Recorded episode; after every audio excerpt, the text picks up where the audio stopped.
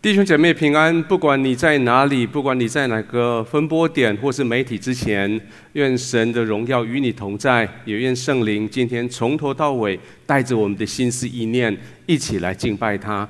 我们就从我们的啊荧幕上面，还有你自己的圣经上，还有你的讲义上，我们一起来读今天的主题经文。这是在路加福音第十七章十七到十九节，我们一起来读，请。耶稣说：“洁净了的不是十个人吗？”那九个在哪里呢？除了这外族人，再没有别人回来归荣耀于神吗？就对那人说：“起来，走吧，你的信救了你了。”我们再一次一起来祷告，天父，我谢谢你在这段记忆的里面，这十个人里面有一个人回来感谢你，主帮助我们每一个人都成为这一个回来感谢的你。因为我们知道，我们在这个地上，我们必须将感谢训练成为我们的习惯。这个习惯让我们不断地宣称主，你掌权在我们的生命里面。圣灵从这个时刻开始，你就掌权，掌权在我们的心思意念，掌权在每一个分波点，掌权在每个媒体之前，掌权在每一个人的头脑、眼睛、耳朵的里面。主，谢谢你，你是主，我们归荣耀于你。奉耶稣的名祷告，阿门。今天是我们五月以来第二次回到现场这样子的聚集。我相信在你的会堂，上个礼拜你已经很非常的享受那种大家又聚在一起的那种快乐。那我们回到各个分堂点啊，大家聚集的时候，上个礼拜在彰化这么多人，我们好高兴，每个人都非常的喜乐。同时，如果你人是在远方，不是在台湾，而你今天还是很能够很很健康的跟我们一起来敬拜，我也要恭喜你，因为你真的要为今天你还能够自由的呼吸，能够自由的来去健康的身体来感谢上帝。上个礼拜我们提到了这个系列的开始。这个系列的开始说到说，感恩是一个蒙上帝祝福的思维，所以不管如何，你一定会建造一种你的思维模式，你的思考模式，你的行动一定会变成一种你的习惯模式。既然要建立，我们上礼拜就建议你要建立一个会蒙受祝福的模式，感恩就是一个会蒙受祝福的模式。那今天呢，我们要继续来说，说感恩，虽然这两个字听起来像是一个动词。但是感恩的背后，你需要不断的行动，让它成为一个习惯。你不断的练习感恩，让感恩成为你常用的一个习惯。这个习惯绝对不是在口头上面有口无心的那种感恩。这个习惯是不断的有一个行动，让你不断的回想，在你过去所遇到的这些恩惠里面，背后的有那个神，背后那个天赋。他是你的所有的恩惠的来源，你不时的回到他的身上，跟他说谢谢。也就在你跟他说谢谢的同时，你承认一件事情，就是过去所发生的所有的恩惠，都是这个天赋他在掌权，都是这个天赋他掌权，使得事情在你身边照着他的心意来发生。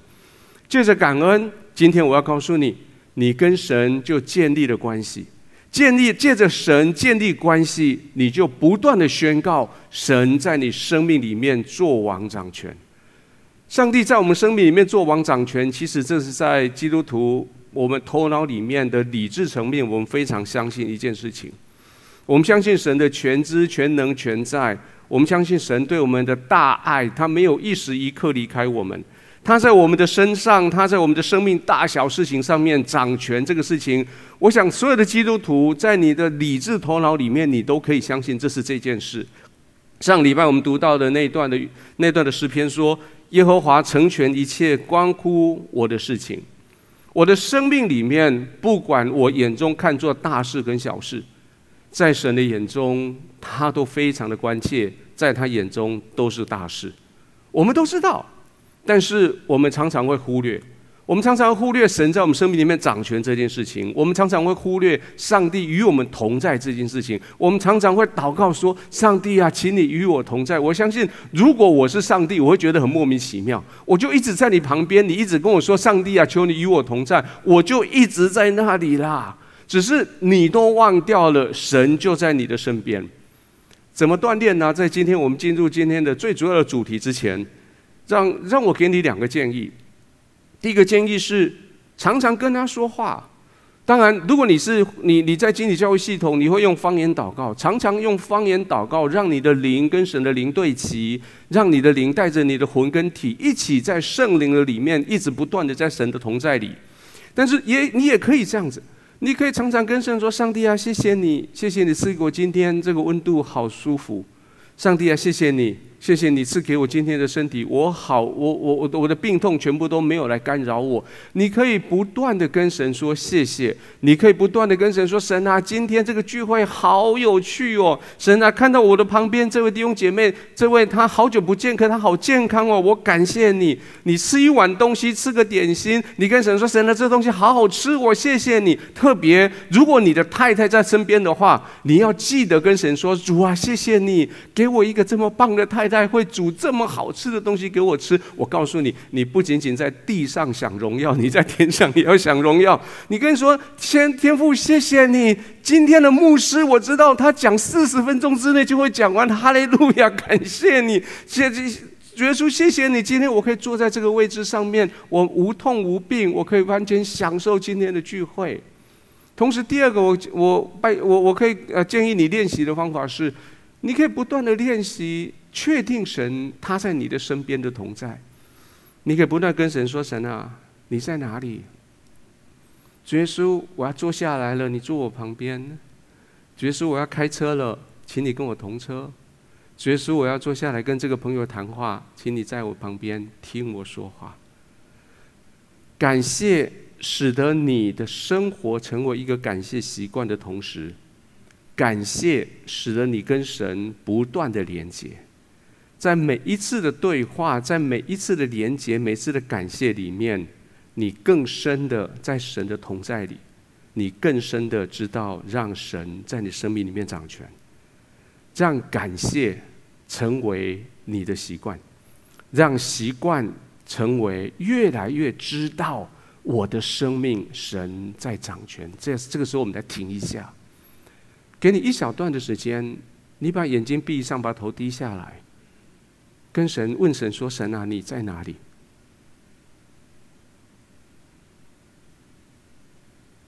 然后在一段的时间，你说：“神啊，天父，谢谢你。”然后下面填空，你要谢谢天父什么？现在开始，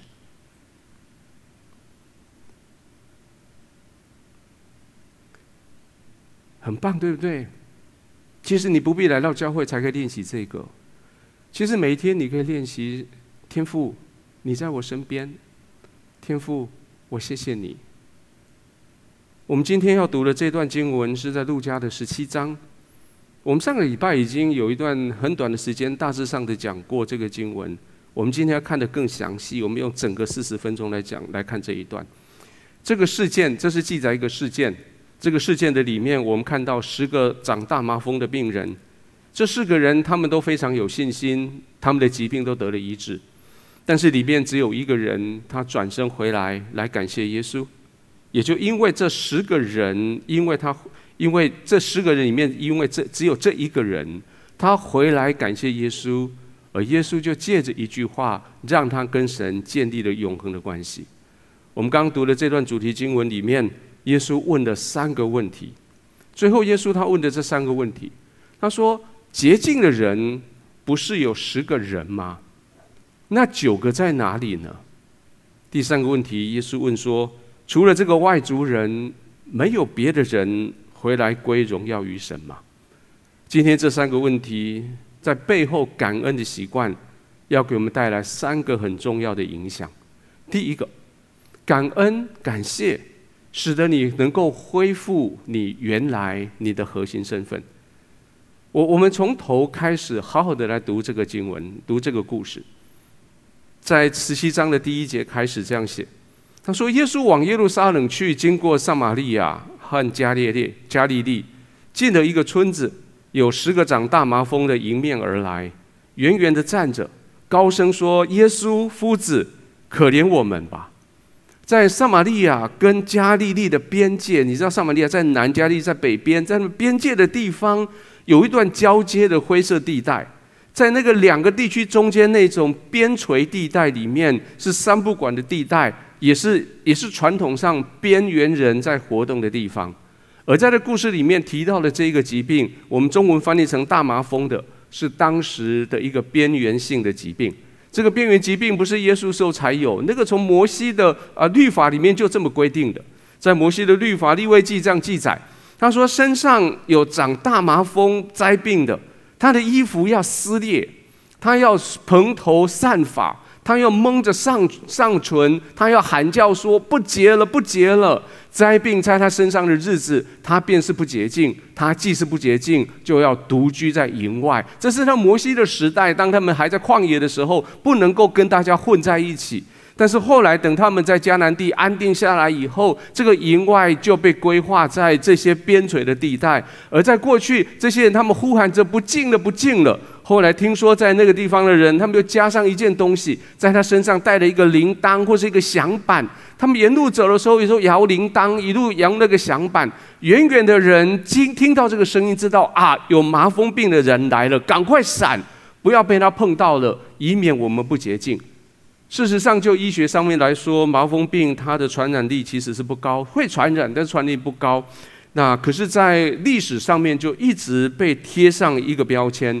那这个病在历史上被歧视、被驱逐，甚至啊，在某一些地区国家被隔离之外，这些人还被强制的啊拒绝他们有生育下一代的的这些权利等等。那在在台湾，我我们有一个很。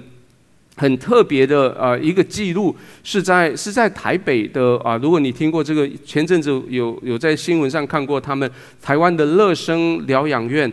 那乐生疗养院从日本时代就一直在那里。乐生疗养院挑选的地方，在现在也是一个一个很很特别的地方。那个地方是新北市，现在新北市的新庄区、桃园市龟山区交接处的一个啊，现在另外叫做回龙，这个回龙地区。那本来在那个地方是找一个偏僻地方放在那里，没有人知道。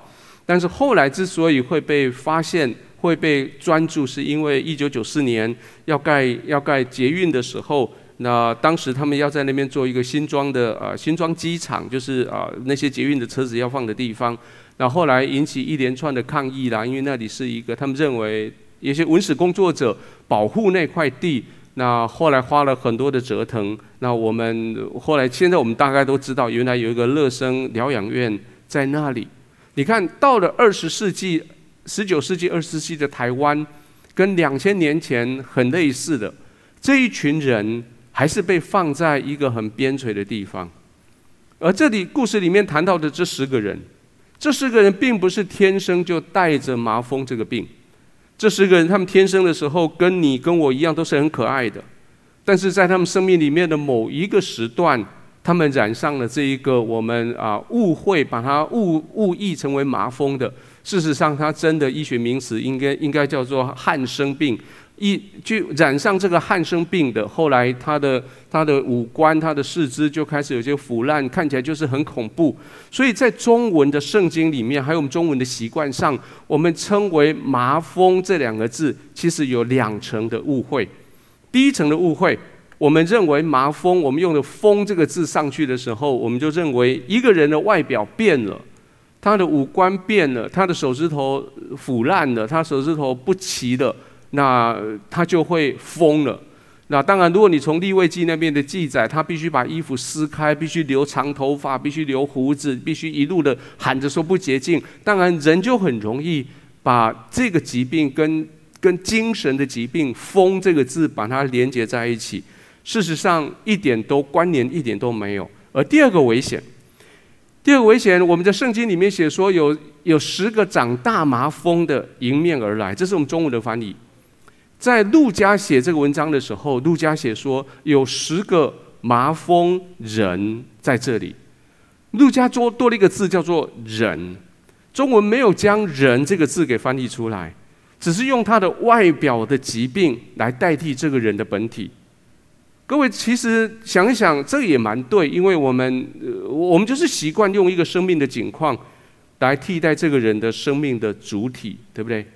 生命的景况常常会喧宾夺主，来成为这个人生命的主体，来为你的生命主体来发言。比如说，我们用一个人的身份的外表来取代这个人，那个人是卖菜的，那个人是做生意的，信耶稣的，拜拜的，开机车行的，做保险的，做直销的，还有当牧师的。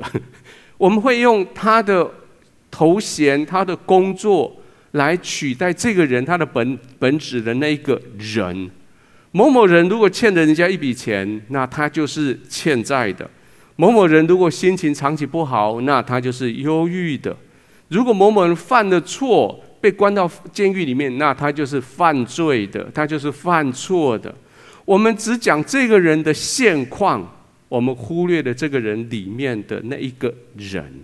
我们用欠债、用忧郁、用生病、用犯罪来取代这个人的核心身份——人。或者，我们用这个人他的现况，我们来定义他：穷人、罪人、病人、无家者。所以，我们的我们的习惯上，我们就用长大麻风的来代替这十个人他们的人这个位置。路加却说，这十个人，耶稣。没有看到这十个人他们的表面这个麻风，耶稣看到这个人十个麻风的里面的那个人，他来到了他们的身边来接近他们。耶稣什么时候来接近他们？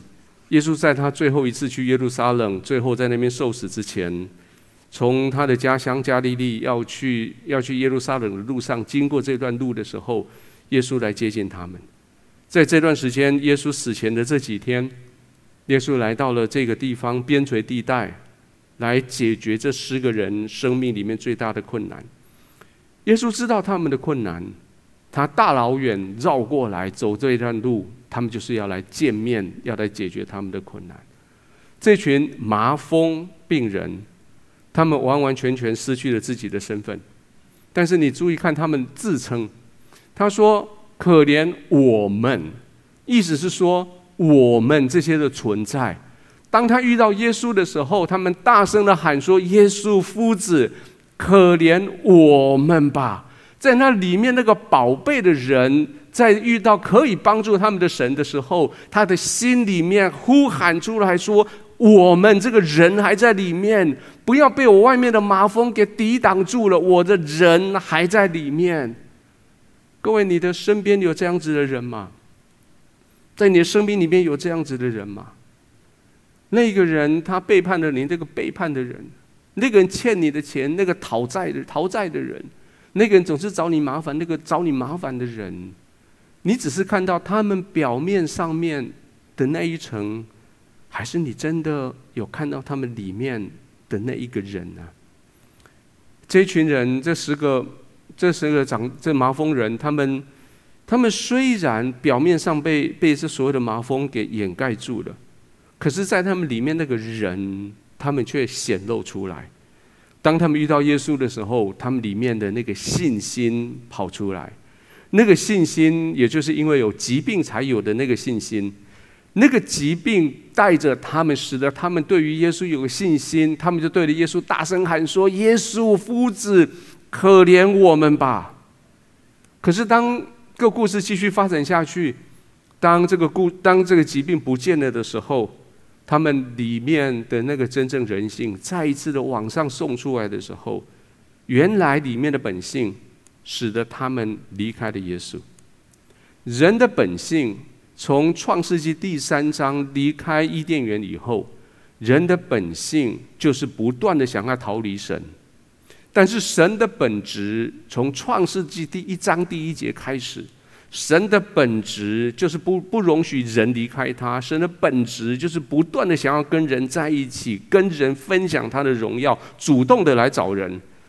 而到了创，到了从马太福音开始的新约，这个主动找人的神，他道成肉身，住在我们的中间，显出神的荣耀在我们的里面。他来做什么？他在地上，他要来找你，所以耶稣会问的第一个问题，第一个问题是：洁净的人不是有十个人吗？洁净了的不是有十个人吗？那十个宝贝的灵魂只来了一个，其他的七九个去了哪里呢？我我我们来再更深的看一段。当我们看这个经文的时候，你必须往前看。有时候我我我常常鼓励我的弟兄姐妹，你读圣经的时候，记得要读圣经的前后文。请你跟你旁边说，读圣经要读前后文。在这段记载之前，耶稣讲了一个比喻。我们来看这个比喻，然后我们来看看这比喻到底在讲什么。这个比喻是在第十七章的七到第十节，记载了耶稣在这段之前所说的一个比喻。他说：“你们谁有仆人耕地或是放羊，从田里回来，就对他说：‘你快坐下来吃饭呢？’岂不对他说：‘你给我预备晚饭，束上带子伺候我，等我吃喝完了，你才可以吃喝吗？’仆人照所吩咐的去做，主人该谢谢他吗？”这样，你们做完了一切所吩咐的，只当说：我们是无用的仆人，所做的本是我们应分做的。耶稣解释，为什么我要来找这一群人，而且我要找到这十个人都找齐呢？因为我不愿意上帝跟人一直是主人跟仆人的关系，我不愿意人跟神没有这些个人的关系。各位，你跟上帝。的关系一开始的时候，也许上帝他是创造者，你是被造者；也许这个关系，上帝是主人，你是仆人。我们的工作使我们得到应得的待遇，我们服侍他做主人，我们尽仆人的责任。这是在耶稣之前所说的这个比喻内容在说的。他说：“这一些，如果你原来的身份是仆人。”本来你跟上帝的关系就是你把你的事情做好，那也就好了。各位，有多少人到现在为止，你跟上帝关系还是这样？当你当你做了一件事情以后，你期待你的仆人、你的主人跟你有个对价关系的时候，当你有了用了一件事情去取悦上帝，让神因为你所做的事情，他他得到欢喜，他给你一些礼物，给你恩宠的时候，你跟他的关系永远就是耶稣所说这个比喻里面主人跟仆人的关系，而这个仆人做的再好。你只能跟神，你只能跟主人说：“我是个无用的仆人，我所做的本是我应份做的。”各位，这不是耶稣要的。耶稣要的是你要跳开这一些。所以我这么说：说仆人讲究对价，只有儿女他知道要来感恩。我们原来是仆人的身份，但是上帝不满意这个身份，耶稣要使我们成为儿女。仆人跟主人，他们只是把事情做好，换一碗饭，换一碗饭可以吃，那是一个对价的关系。但是父亲跟他的儿女用的是感恩，儿女用感恩来回应他的父亲给他的恩惠，那是一个亲密的关系。我们刚刚说那十个人都有信心，没有错。那十个人的信心使得他有一个跟上帝的对价关系，所以他们的疾病得到了医治。信心会使得你的病得到医治，绝对没有问题。但是只有感恩会使得你跟神有关系。各位，我想很明显的，你可以做选择。你可以选择你想做仆人，继续讲究对价，还是你想要做儿女，知道要感恩。我想你可以选择，你继续使用你的信心，信心使得你的病得医治，绝对没问题。上帝会尊荣你的信心。但是你可以带着感恩，使得你跟神的关系有成为父子父女的关系。第二件，我今天要跟你分享的是，感恩不仅仅恢复你原来的核心身份，感恩使得你的信心得到完全。我们都有信心，信心是我们的病得医治，我们刚刚所说的。但是我们的感恩使得我们的信心得到完全，怎么说呢？信心，各位小心，信心不是一个操作的工具，也不是一个从神支取恩典的一把钥匙。我们以为只要我有信心，只要我把信心操作下去，上帝就一定得照着我的心所想的，照着我想要的要来祝福，要给我。只要我拿着这把钥匙，我就会撼动神，我就完成他完要他完成我所要完成的事情。好像信心就像一条一条链子链在神的脖子上，比较不礼貌一点说，我就拉着是神，然后就好像我在牵着一个我的宠物一样，叫他往左，叫他往右。你拉着神的那条绳子，你可以驾驭神跟神他的能力来完成你所要的。各位不要误会了，重点不是信心。重点是信心所成就的事情。重点不是事事情成就事情而已，重点是信心成就事情以后，你对这个事情的态度。重点是当这个事情成就在你面前的时候，你借着这件事情成就，你跟神的关系，你用感恩回到神的面前，你跟他建立起你跟他的关系。信心很棒，它使得你得医治，他也带着你去感恩，最后使你跟神有关系。所以，我们继续读刚刚那个故事。后来耶稣看见了，就对他们说：“你们去把身体给祭司查看。”他们去的时候就洁净了。内中有一个见自己已经好了，就回来大声归荣耀于神，又俯伏在耶稣脚前感谢他。这人是撒玛利亚人。耶稣说：“洁净了的不是十个人吗？那九个在哪里呢？除了这外族人，再没有别人回来归荣耀于神了。”仔细的看，这十个人非常有那，非常有信心。我们来看看耶稣怎么医治这十个人。基本上来说，耶稣根本没有做任何医疗的行动。耶稣没有斥责疾病，耶稣没有碰触他们。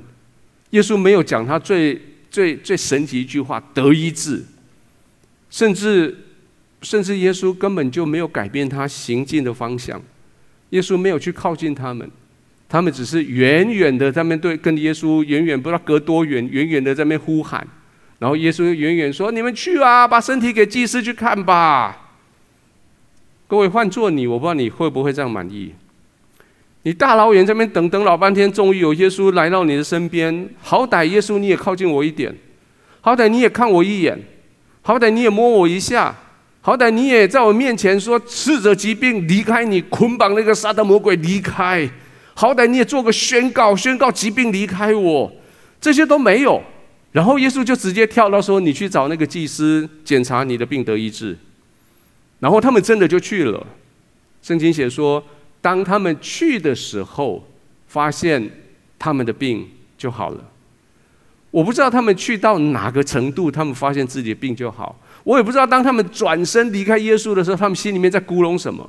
但是从后面的故事看起来，他们里面充满了信心。他们一转身，他们知道我好了。耶稣这么一叫我们去看，我们就去看吧。或许是他们来到了祭司长的门口。之前他们病还没有好，或许他们一路走一路打电话在约约技师长的时间。秘书问说：“你们干嘛？”他说：“我们要来给技师长检查我们的身体啊！我我们是十个麻风病，我们在这边，我们要去给技师长查查看。”然后秘书问说：“那你们要跟他约时间查看，是你是你们病好了，所以要来证实你们病好了？”那这边打电话的说：“啊，还还还没有。我我想我们走到那时候我们会好。”各位，这是信心。可当这十个人他们愿意这样子往前的时候，圣经写说他们就好的，在某个时刻就好了。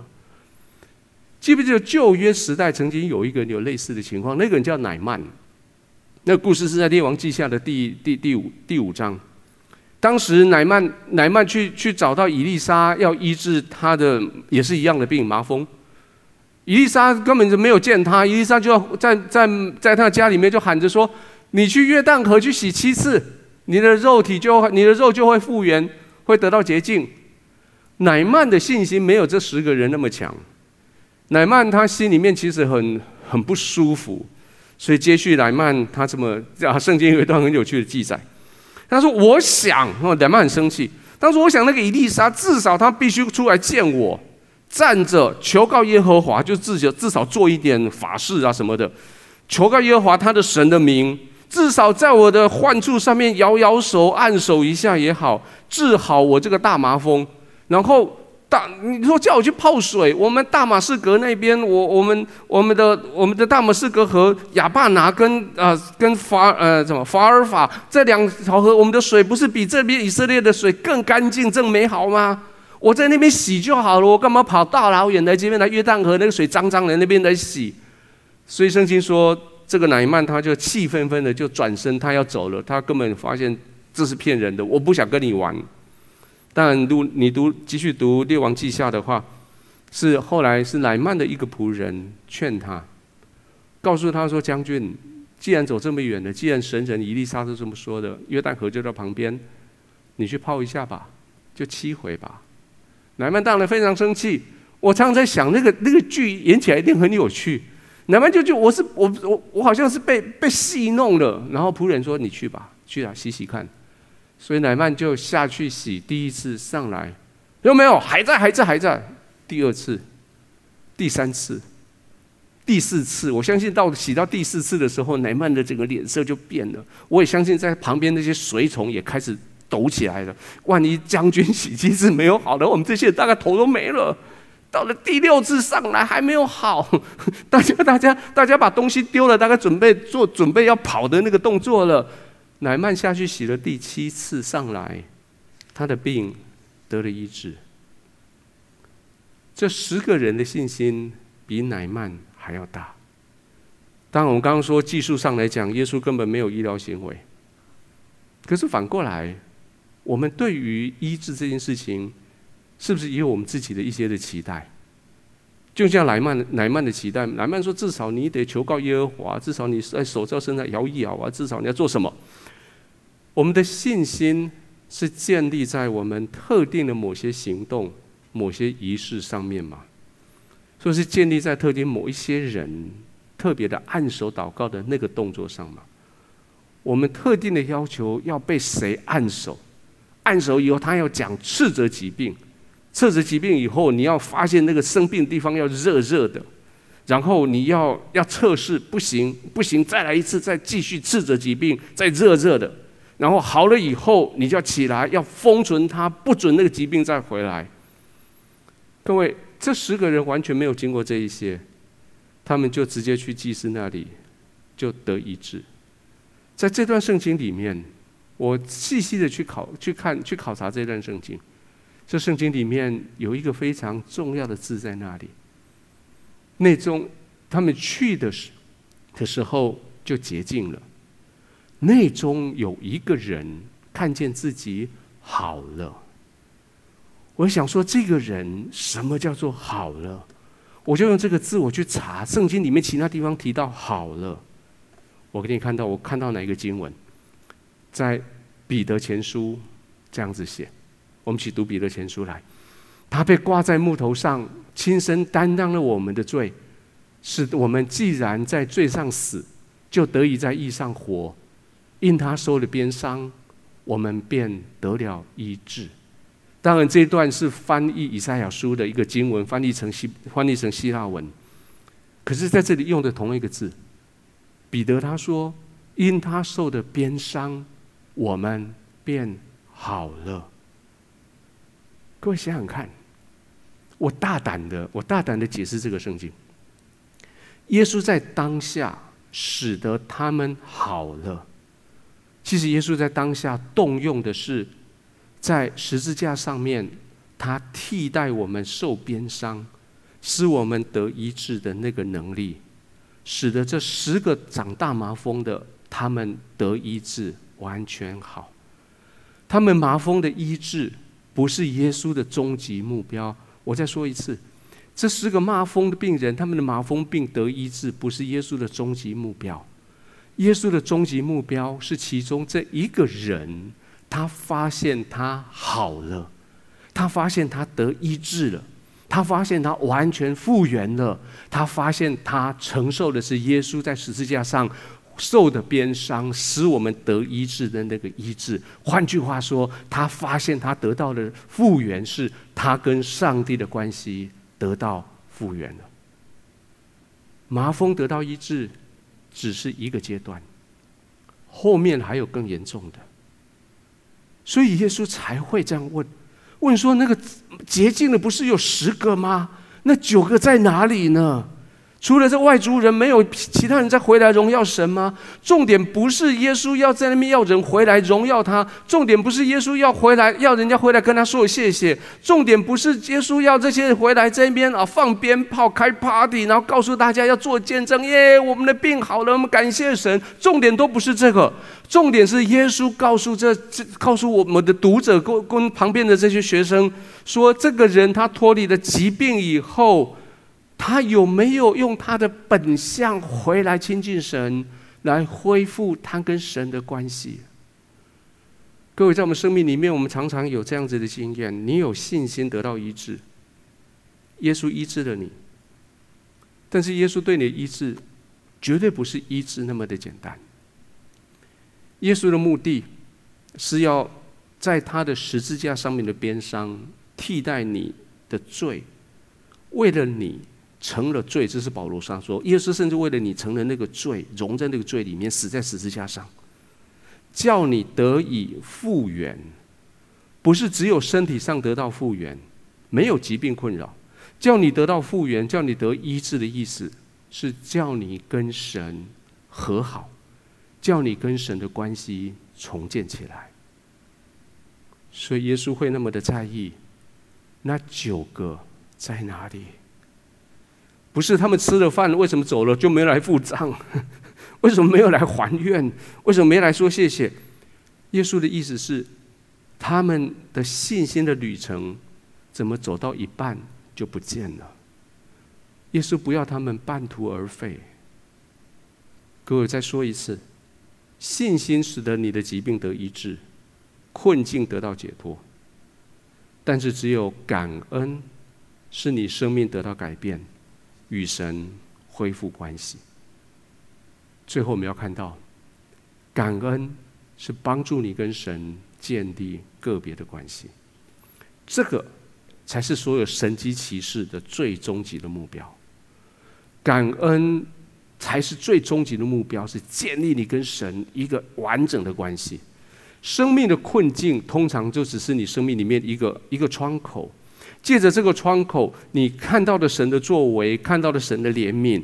但是小心哦，神的作为、神的怜悯，也不是这个窗口的终极目标哦。神的窗、神的作为、神的怜悯的最终的目标，是要你看到背后的那个神，他爱你；是要你看到背后那个神，他打开他的双臂，说：“来，来，来靠近我，来，我爱你，我要跟你永远在一起。”当你为了发生在你生命里面的事情，来到天父面前来感恩的时候，你不只只看到天父。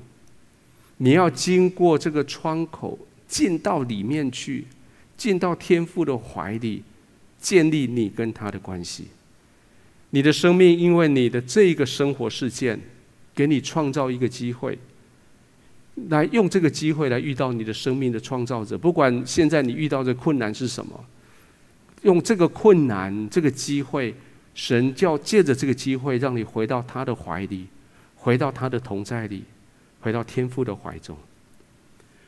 你看这个故事里面，我们知道这十个人后来从故事的发展，耶稣所说的语气里面，我们大概可以推测，这十个人里面不是不是纯粹某个种族的人，这十个人里面有撒玛利亚人，也有也有犹太人。当然我们不知道他的比例是多少，但至少我们知道一个是撒玛利亚人，其他九个里面是不是全是犹太人，我们不确定。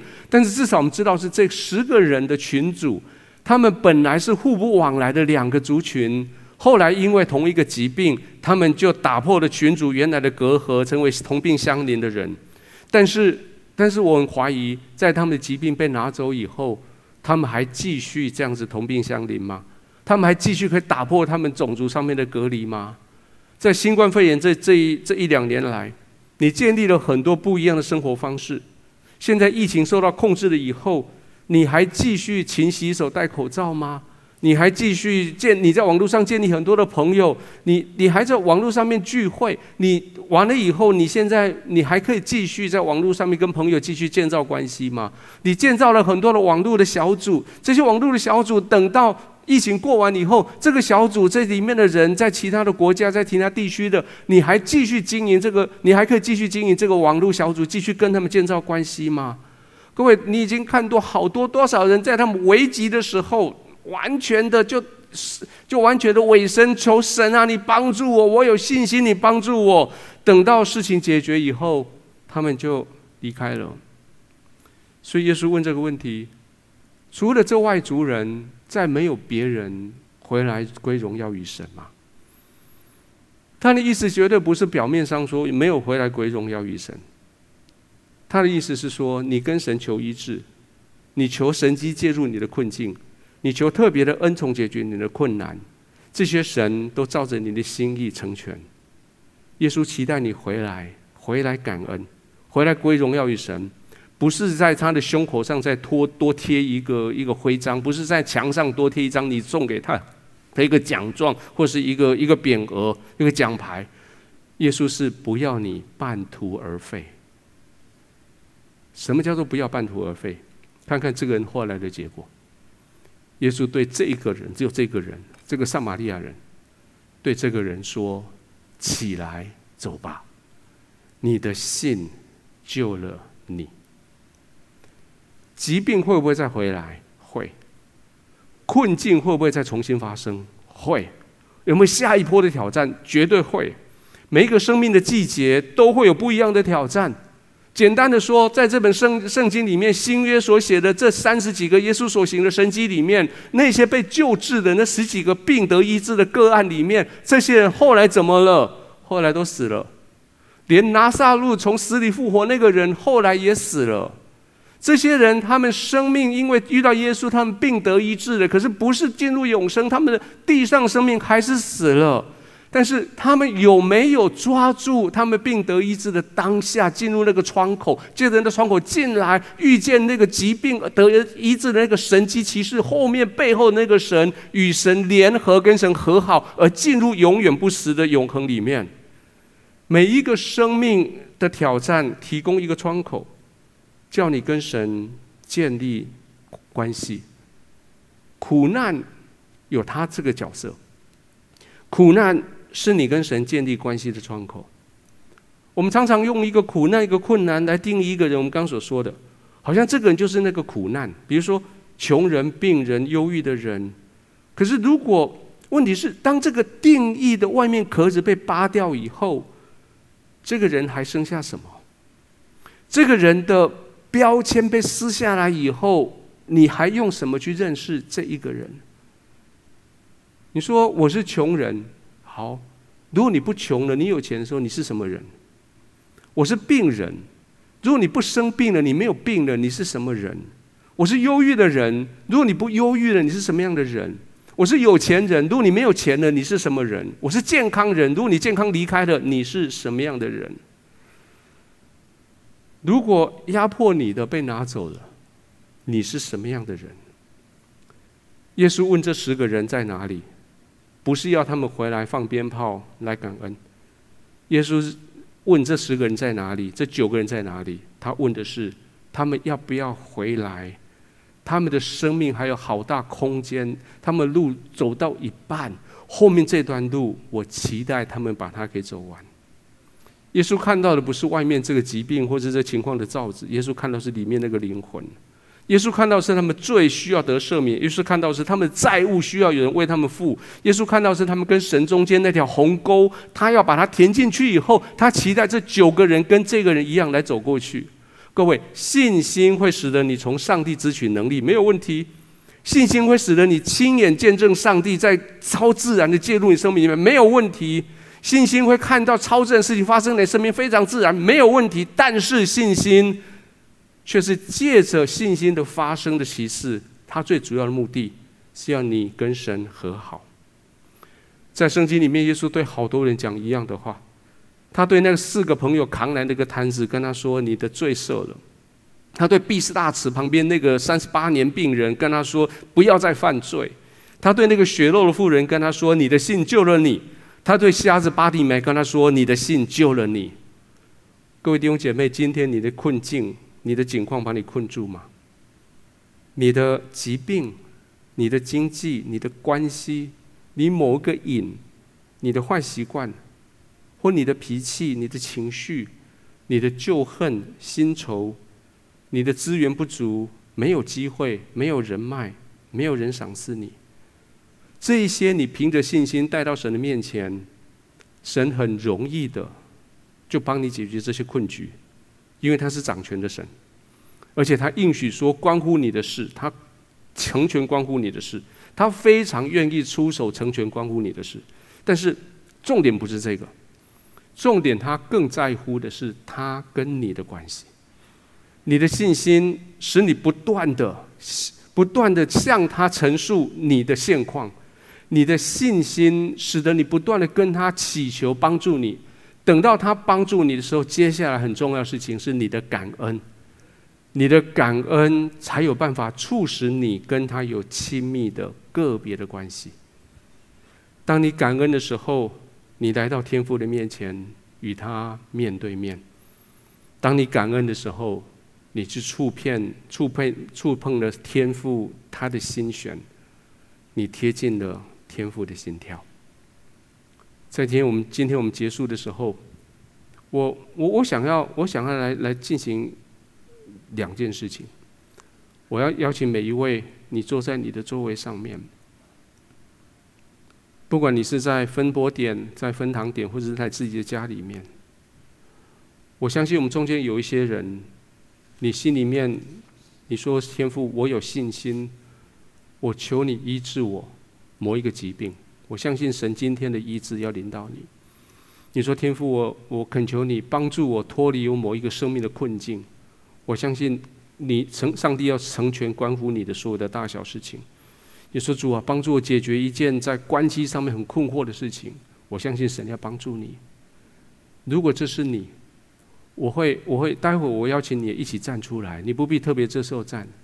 但是第二种人，我我想提醒你，在过去，你曾经因为信心跟神求。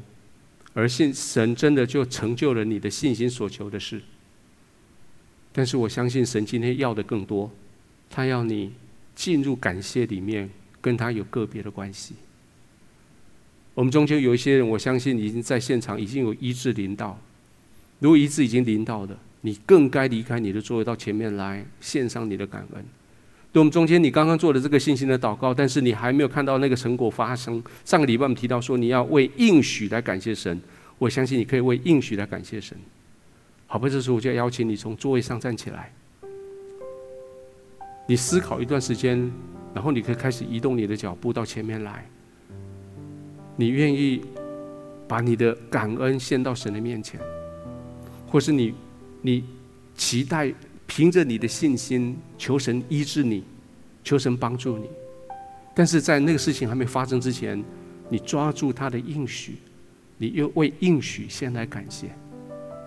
这是我邀请你离开座位，到前面来，到荧幕前面来，到你的聚会点的前面那个空间来，可以往前，带着你的感谢到前面来。感谢不是为了神添更多的荣耀，他已经有足够的荣耀。感谢是用来连接你跟你跟神的关系。我们来到天父的面前，我们要一起祷告。天父，我将我的感谢捧在我的手心上，呈现在你的面前。主，我要用感谢与你连接。谢谢你成全我的信心，谢谢你应许我要成全关乎我的所有的事情。天父，我将感谢带到你面前，我再一次宣告，你是做王掌权的神，你是我生命的主。我邀请我每一位跟着我这样祷告说：“亲爱的天父，现在我愿意。”将我的心门打开，邀请你进到我的心中来，做我的主人，做我的救主，饶恕我的罪，赦免我的过犯，掌管我的生命，带领我前面的道路，帮助我。建造感恩的习惯，在你的面前，我献上自己，感谢你，奉耶稣的名祷告，阿门。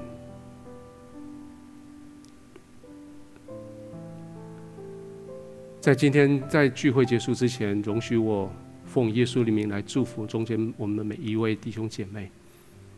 我要祝福你。在你跟神的关系里面，不仅仅拥有信心，而且更超越信心的拥有感谢；不仅仅知道感恩，而且超越感恩的有感恩的习惯，不仅仅有感恩的习惯，而且借着感恩的习惯，知道神在你生命里面作王掌权。